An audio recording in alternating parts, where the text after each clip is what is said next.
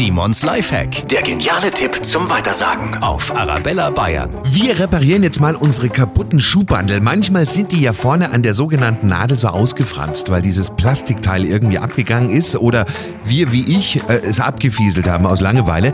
Das Wiedereinfädeln wird dann manchmal echt zum Problem, aber es gibt da einen Trick. Nehmen Sie Klebeband, haben wir meistens irgendwo zu Hause, kleines Stück abschneiden und einfach vorne den ausgefransten Schnürsenkel damit umwickeln und schon ist er vorne wieder so zusammen, dass das Schuhbandel sich super einfädeln lässt. Simons Lifehack, jede Woche gibt's neun, auch immer nochmal zum Nachhören auf arabellabayern.de.